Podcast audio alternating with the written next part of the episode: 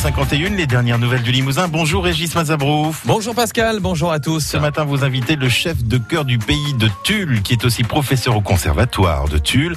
Il est avec vous pour un très beau projet musical qui est en train de se mettre en place. Les dernières nouvelles du Limousin. Jacques Baudouin, bonjour. Bonjour. Cœur du pays de Tulle est en train de monter un, un projet énorme, deux concerts prévus pour euh, juillet. Et là où c'est énorme, c'est que euh, vous voulez rassembler 130 chanteurs et des pointures pour la partie musicale. Racontez-nous. Oui, c'est ça. On monte les Carmina Burana cette année de Karl Orff.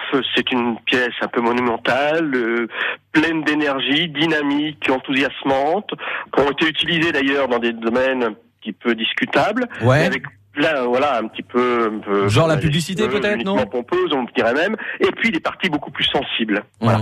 Les Carmina Burana, c'est un recueil de 25 poèmes qui ont été retrouvés en 1803 dans les Alpes euh, bavaroises. Et ce sont des poèmes qui ont été écrits au XIVe siècle. D'où la nécessité de ces 130 choristes, à savoir 90 adultes et une quarantaine d'enfants, et un effectif instrumental euh, de deux pianos euh, grand queue, et puis euh, 5 à 6 percussionnistes, je sais pas encore si on en mettra 5 ou 6 derrière, plus trois solistes.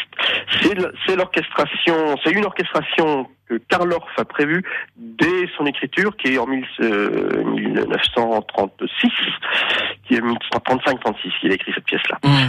Voulu pour que cette pièce puisse être diffusée plus largement qu'avec le grand effectif instrumental euh, orchestral. Et vous lancez un financement participatif. Oui, effectivement. Voilà. Les, euh, les deux défis de ce gros projet, quand même, euh, qui, euh, je, rappelle, fédère, crée de l'enthousiasme, c'était un, réunir effectivement l'effectif euh, choral, parce qu'il y a des masses importantes, défi rempli. Le deuxième, c'est bien sûr réunir les fonds nécessaires à la production de ce type d'œuvre, de ce type, de production.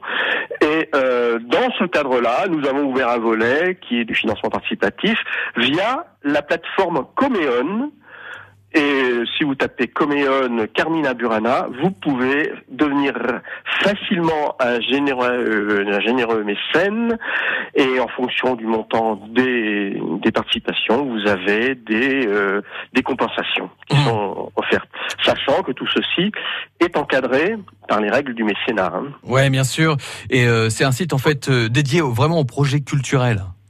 Oui, essentiellement. Oui, oui. Coméon est essentiellement dédié au projet culturel. Hum.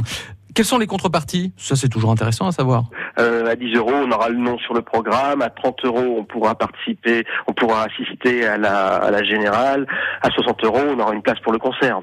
Sachant, sachant, c'est important d'insister là-dessus, sur ce point-là, c'est que c'est un financement défiscalisé à 66% pour les particuliers, 60% pour les entreprises. hein. Vous allez les mettre où ces 130 chanteurs et musiciens? Euh, le concert du 3 juillet aura lieu à la salle de Lozelou à Tulle et le 4 juillet dans le nouvel auditorium euh, Sophie Dessus à Userche. Ce, ce sont deux lieux très différents, ça demande des acoustiques différentes, des productions de fêtes différentes, mais de toute façon nous sommes dans la musique en live et la musique vivante c'est le plus important donc à chaque fois c'est différent. Jacques Baudouin, le chef de chœur, euh, voilà pour euh, ce chœur du pays de Tulle et ce très beau projet.